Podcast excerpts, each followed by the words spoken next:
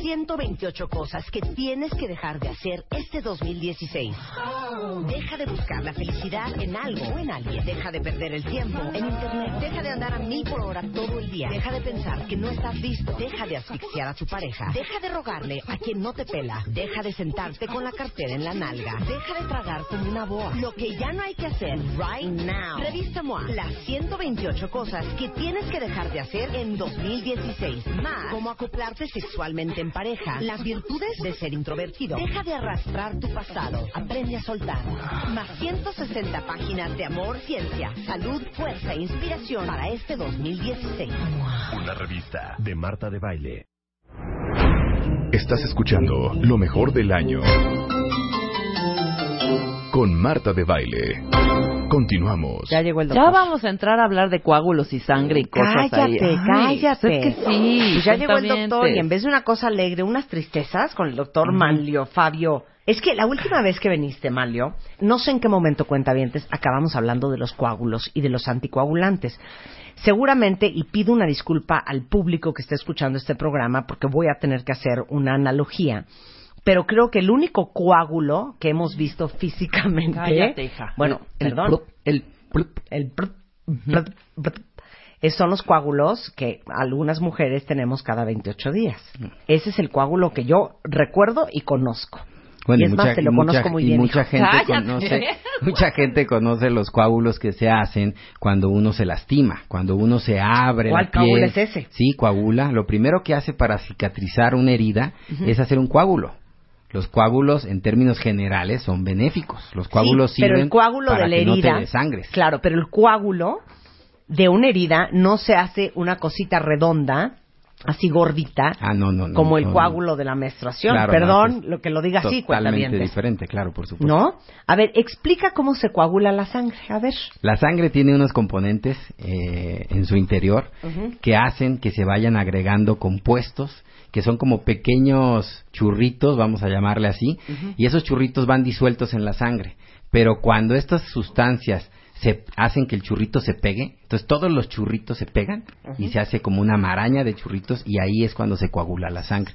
Y entonces la sangre pasa de estar en un estado completamente líquido a estar en un estado sólido, tipo gelatina, exactamente, y eso es lo que constituye el coágulo. O sea, es como una mini presa para que no te desangres. Exactamente, esa es la función.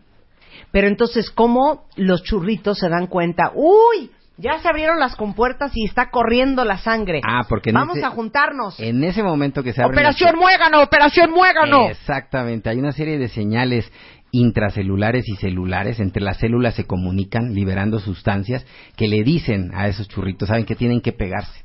Esos churritos se llaman fibrinógeno, ya ese es el nombre más estricto. Y ese fibrinógeno se convierte ya en fibrina, que ya es el churrito final que se junta con todos los demás churritos y hacen que se tape la presa. Un pequeño todo, dique. Todo este, exactamente. Y todo esto se hace por sustancias químicas. Es impresionante el Que son el mastique y los, y los tabiques para que uno no se desangre. Podrías entenderlo de esa manera, exactamente.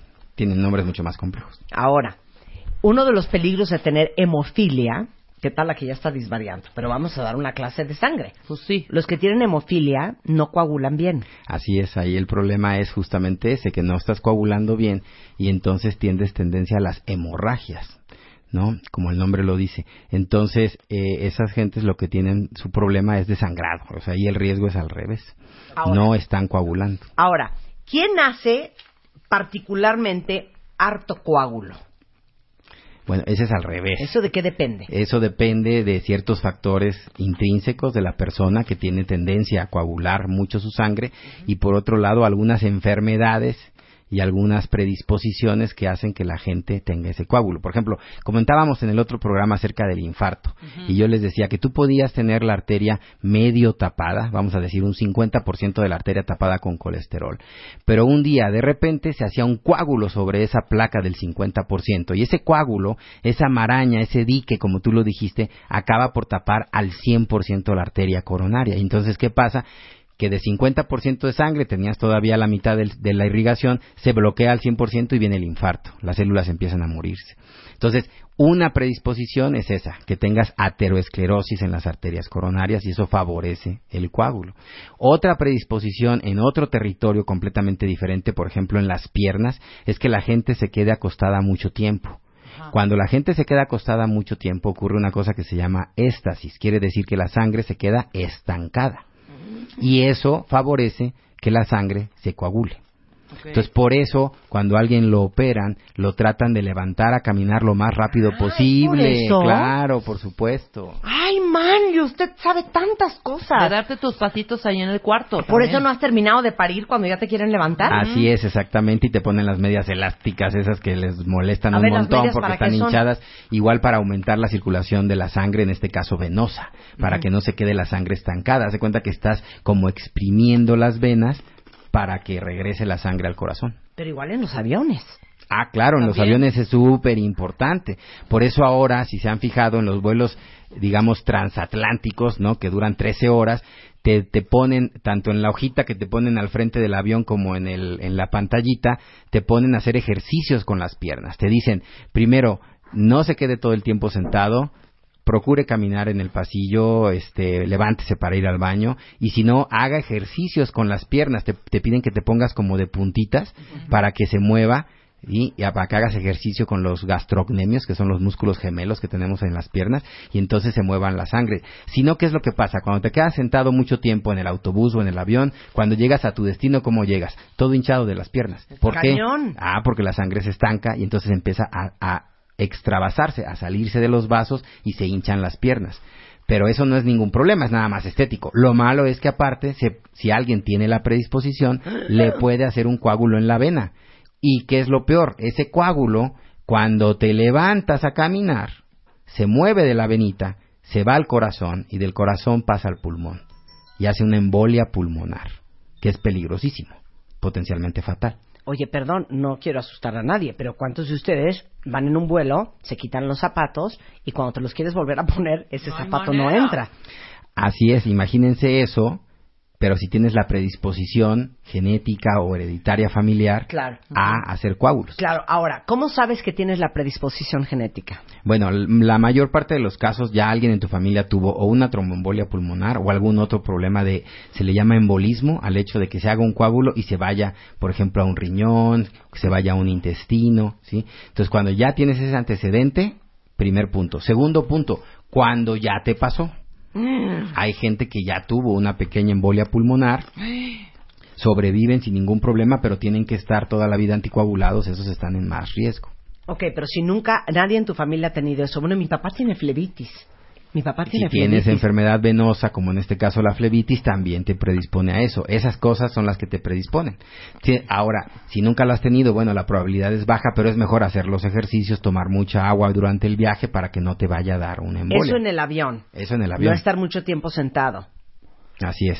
Hacer ejercicios con las piernas como si estuvieras de, de No, puntitas ya los estoy haciendo ahorita. desde ahorita. Sí, yo también. exactamente. Pero entonces, para todo el cuentaviente de a pie, si nunca nadie ha tenido eh, temas de, de coágulos o trombos o trombos. flebitis, eh, y nunca les ha dado, ¿cuáles son las probabilidades de que tengan problemas de coagulación y cómo te das cuenta si tienes problemas de coagulación? Bueno, en primer lugar, de los dos problemas de, de coagulación que mencionaste, se dan cuenta uno por cosas diferentes. Si el problema es una falta de coagulación, la gente empieza a tener hemorragias, ¿sí? Por ejemplo, a lavarse los dientes o cuando tienen una gripa, luego luego empiezan a sangrar de la nariz y en algunos casos les aparecen unos puntitos rojos en la piel que se llaman petequias, que, o, o incluso moretones, que dicen, ay, es que no sé cómo me apareció este moretón. Entonces ese moretón es que no está coagulando bien, pum, y aparece el moretón en la piel. Si no hay una causa del moretón, hay que ir a revisar eso, ¿no? Porque puede ser un problema de falta de coagulación. Pero cuando vino de la nada, pero Cuando la gente que se nada. moretea muy fácilmente, ah, no, eso nada más es fragilidad capilar, o sea, tienen Claro. mucha fragilidad de sus vasitos. o sea, es más bien que te salgan moretones Sí, de la así, nada. de repente, de la nada, sin, sin nada y el moretón grande, ¿no? Obviamente no una cosa pequeñita. Claro. Y el otro extremo opuesto es cuando la gente hace coágulos. ¿Cómo vas a tener la, la, eh, la molestia, el síntoma? Depende de dónde se haga el coágulo. Si el coagulito se hace en las venas, la vena se va, las piernas, perdón, en la vena de las piernas, la pierna se hincha. luego luego se pone dolorosa, te duele y puede cambiar incluso a la coloración, hacerse un poquito más oscura. Ok. Si la gente ya tiene varices, bueno, se van a ver las venas dilatadas, ¿no? Pero dime una cosa, ¿la gente que tiene varices Sí. tiene problemas de coagulación? Sí, claro, esos son un factor de riesgo para hacer eh, embolias venosas, Ajá. coágulos en la vena. O sea, nada de que, ay, es que no me gusta cómo se ven, déjense eso. Exacto, ahí lo estético es lo de menos. El problema es que lleva una insuficiencia venosa y puede haber una trombosis venosa profunda, que así se llama cuando se pone un coágulo grandote en las piernas y ese coagulote se puede ir al pulmón. Hay diferentes tipos de coágulos y cuáles son los que se van al pulmón y cuáles son los que se van al cerebro. Y cómo son físicamente y de qué tamaño. Todo eso quiero saber. El coágulo, haz de cuenta, eh, como tú lo has mencionado, es la agrupación de la sangre. Se ve rojo, color púrpura, chiquito, generalmente, dependiendo del vaso eh, o el lugar donde se forme. Los coágulos más grandes son los que se forman adentro del corazón y pueden llegar a medir uno, dos o hasta tres centímetros. O sea, O sea, muy, muy grandes. Coagulote Coagulotes, grande. exactamente. La mayoría no son tan grandes, son menos de un centímetro, son pequeñitos. Y entonces, dependiendo dónde se formen, es a dónde se van. Si se forman, por ejemplo, les comentaba yo, en las piernas, ese coágulo va a tender a subir hasta el lado derecho del corazón y de ahí pasar al pulmón. Y en el pulmón hagan de cuenta que fuera como un túnel, ¿sí? ¿Sí? Como un túnel que al principio es ancho y después se va Como un estrechando, embudo. como un embudo. Entonces, dependiendo del tamaño del coágulo, va a llegar un momento en el que va a tapar ese embudo. ¿O no? O no, si claro, es muy ¿no? chiquito, si es muy chiquito, va a ser hasta a el ser- final. Ajá. Exacto, y si es muy grande lo va a tapar al principio. Y de eso va a depender el cuadro clínico. Si el, si el coágulo es chiquito y se va hasta el final del pulmón, no va a dar casi molestias. Y a lo mejor pasa desapercibido hasta que la persona tiene muchas de estas embolias. Eso se llama tromboembolismo crónico. Eso es lo que te iba a preguntar, doctor. Si ese coagulito de la nada está danzarín, o sea, el síntoma es hasta que se te hincha la pierna o tienes ese dolorcillo. Exactamente. Pero si, por ejemplo, el coágulo em, es al se tapa al inicio del embudo, o sea, al principio de donde le llega la sangre a todo el pulmón, entonces sí se puede morir un pedazo del pulmón, eso se llama infarto pulmonar y eso duele, provoca falta de oxigenación, falta de respiración, la gente no puede respirar y es un problema muy serio. A veces hay que entrar y destruir el coágulo. Ahora inclusive. mira, le pasó eso. Otro grupo importante de coágulos son los que se originan en adentro del corazón, pero en el lado izquierdo, específicamente en la aurícula izquierda. Esos coágulos generalmente se provocan por una arritmia que se llama fibrilación auricular. Cuando algunas personas tienen esta arritmia, la sangre no circula bien por esta aurícula izquierda, se queda como estancada. Y se hacen coágulos, generalmente te comentaba yo pequeños, de menos de un centímetro, pero el problema es que del lado izquierdo del corazón sale la aorta y de la aorta las carótidas que van a, a llevar la sangre al cerebro. Si en algún momento ese coágulo tapa alguna de las arterias del cerebro, en ese momento puede venir un infarto cerebral. Espérate, para ahí, para ahí. Ok, si los coágulos en la aurícula izquierda del corazón, ¿qué tal como nos vamos a volver unos profesionales? Son menos de un centímetro. Dame el tamaño de las arterias del corazón, de la, de la aorta. No de las del cerebro sería. Ok, pero pasa el, Para, el- no, pasa perfecto. Por la, la aorta mide 3 centímetros, o sea, por ahí pasa perfecto. Por ahí va a pasar Y luego perfecto. las carótidas deben de medir uno y medio, o sea, pasa Sí. también súper bien. No sé exactamente cuánto, pero pasa muy Sí. bien. El problema es cuando ya llega a los vasos del cerebro, que esos sí son todos menores de un centímetro. Y entonces ahí es donde ahí se es donde atora. se atora, exactamente. Entonces te tapa una vasito del una del- arteria del Ujú. cerebro, no le llega sangre a la zona que debería de irrigar esa arteria y las neuronas se mueren.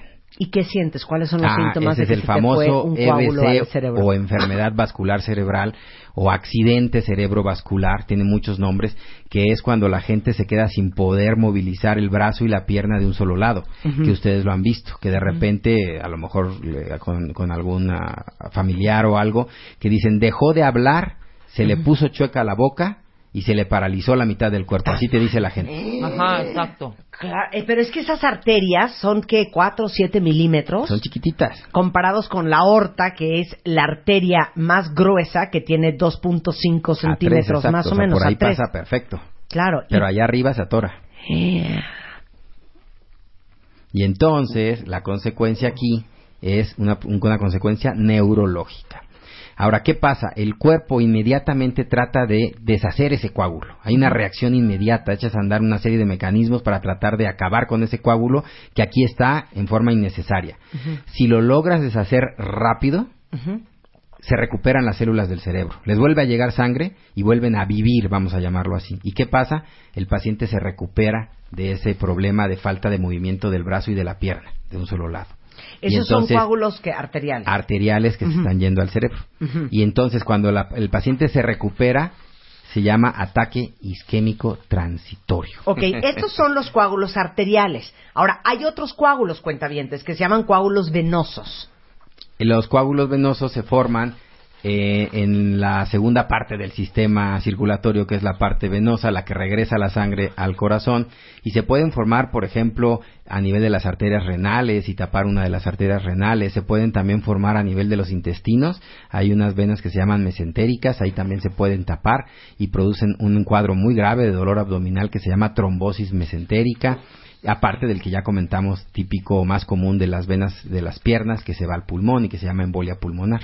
Ok, hay algo que podemos estar haciendo todos los días que ayuda a que produzca nuestro cuerpo coágulos. Pues básicamente lo que pudieran hacer más bien es no estar haciendo ejercicio, por ejemplo. Sí, o sea, son las cosas que te ayudan a que se hagan los coágulos. Y el cigarrito. Y si tú le agregas cosas como el cigarro que da- lastima las paredes de las arterias y de las venas, eso también puede favorecer la formación de los Los coágulos. anticonceptivos El- también, ¿no? También los anticonceptivos eh, hormonales pueden favorecer la aparición de los coágulos. Todo eso puede favorecer la aparición de los coágulos. Pero entonces tú como cardiólogo, pe- pe- pensemos en ustedes cuentavientes que toman anticonceptivos. Si, si hay historia de problemas de coagulación en su familia, les dirías, no se tomen un anticonceptivo. Así es, definitivamente. De hecho, es obligación del, del ginecólogo o la ginecóloga cuando tienen que recetarlos verificar si personalmente la paciente nunca ha tenido eh, trombosis, porque a veces pudo haber tenido una trombosis y nadie se dio cuenta, pero le ves las piernas y, y están, están hinchadas, están con pigmentación café, que nosotros le llamamos pigmentación ocre, ¿no? Y se ven las varices. Entonces sabes que esa no es una paciente candidata ideal para los anticonceptivos. Por eso es que es importante ir con el doctor, ¿no? Y no autorrecetarse, porque, ay, que mira, estos anticonceptivos a mí me cayeron muy bien, ¿no? Tómatelos tú. No, tienes que ir con el doctor porque él es el responsable de verificar que sí los puedas Tu tomar. médico porque si no, familia, claro. exactamente, te puede venir una tromboembolia. ¿Y esto Ahora. es mito o realidad? Lo de que hace años, ahorita evidentemente no lo hacemos, yo no lo hago, pero es, tómate media aspirinita todos los días para que tu sangre circule y no sé qué. ¿Esto qué onda? ¿Es bueno, es malo o qué? No, es muy bueno. La aspirina sirve sobre todo para prevenir los coágulos arteriales, los que habíamos comentado, de tanto los de la aurícula izquierda por la fibrilación auricular como los de las coronarias cuando se van a tapar. Entonces, eh, la- nosotros no le llamamos anticoagulante porque no es tan fuerte como un anticoagulante, le llamamos antiagregante plaquetario.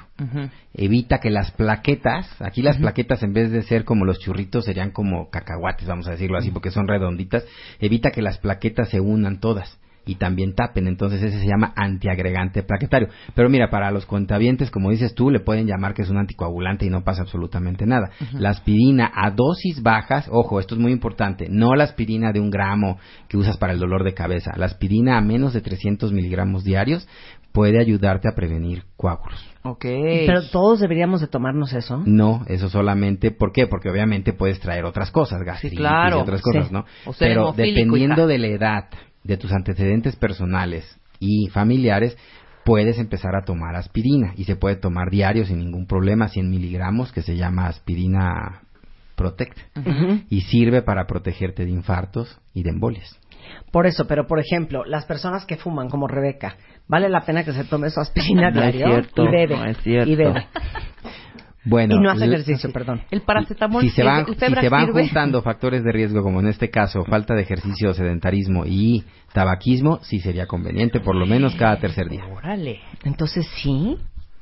Un día sí, un día no. Un día sí, sí, un día no. no. Un día sí, un No, día no. pues mejor hay que dejar Menos de tomar. 100 miligramos. Y de Así fumar. 100 miligramos es la dosis este, estándar en México. Que es acel, acel- Acetil, acetil, Ácido- acilic- salicílico. Ácido acetil salicílico. Pero ahí te encargo la ácido gastritis, acetil doctor. salicílico. La- fíjate que la gastritis se da solamente a dosis altas de aspirina, es decir, de 500 miligramos en adelante. Ah.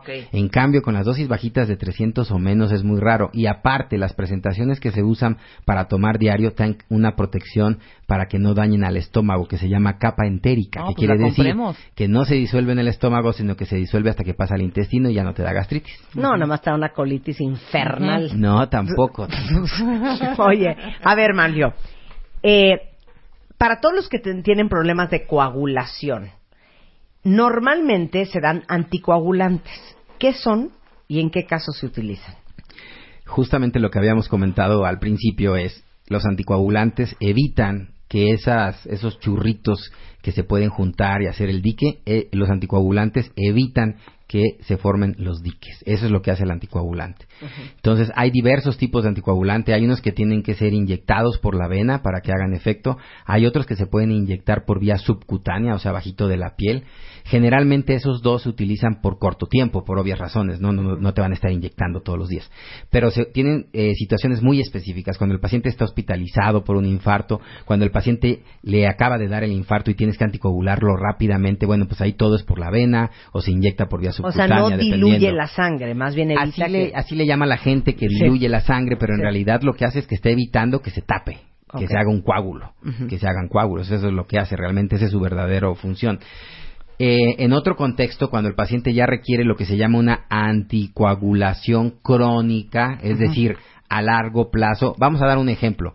Imagínate que a tu tía le dio una embolia pulmonar y tu tía tiene que estar entonces anticoagulada durante los próximos seis meses para evitar que le vuelva a dar la embolia pulmonar. Entonces ahí pues ya no va a ser inyectado, sino que se dan anticoagulantes tomados. Eso se llaman anticoagulantes orales. Y hay de dos tipos.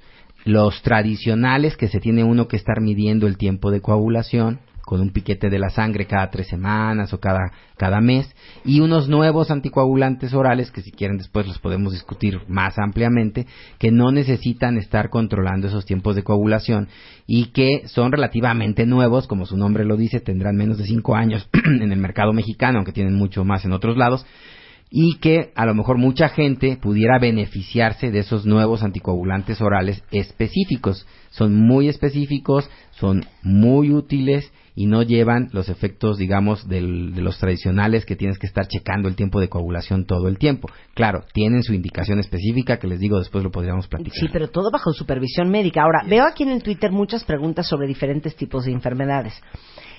Tú puedes hacernos una lista de enfermedades que jamás asociarías con problemas de coagulación, que casi siempre vienen de la mano. Más que nada principalmente la hipertensión y la diabetes mellitus. Serían enfermedades que uno no pensaría que se asocian con coágulos y sí se asocian con coágulos, son factores de riesgo para provocar trombos. Bueno, ahí está. Ya aprendieron sobre coágulos, trombosis, coagulación eh, y lo importante que es cuidarse. El doctor Manlio Fabio Márquez, que es cardiólogo y miembro de la Sociedad Interamericana de Cardiología, especialista en arritmias, está aquí en la Ciudad de México. Así es, me pueden encontrar en el teléfono 5528-8613 Ajá. y eh, a través de la página web www.cardioarritmias.mx. La pusimos sencillita .mx para no complicar a la gente. Bien. Y mi correo electrónico, igual que mi nombre, manlio.marquez.gmail.com. Te queremos, Manlio. Estás escuchando lo mejor de Marta de Baile. Ya volvemos. 128 cosas que tienes que dejar de hacer este 2016. Deja de buscar la felicidad en algo o en alguien. Deja de perder el tiempo en internet. Deja de andar a mil por hora todo el día. Deja de pensar que no estás listo. Deja de asfixiar a tu pareja. Deja de rogarle a quien no te pela. Deja de sentarte con la cartera en la nalga. Deja de tragar como una boa. Lo que ya no hay que hacer right now. Revista MOA. Las 128 cosas que tienes que dejar de hacer en 2016. Más. Cómo acoplarte sexualmente en pareja. Las virtudes de ser introvertido. Deja de arrastrar tu pasado. Aprende a soltar. Más 160 páginas de amor, ciencia, salud, fuerza e inspiración para este 2016. Una revista de Marta de Baile.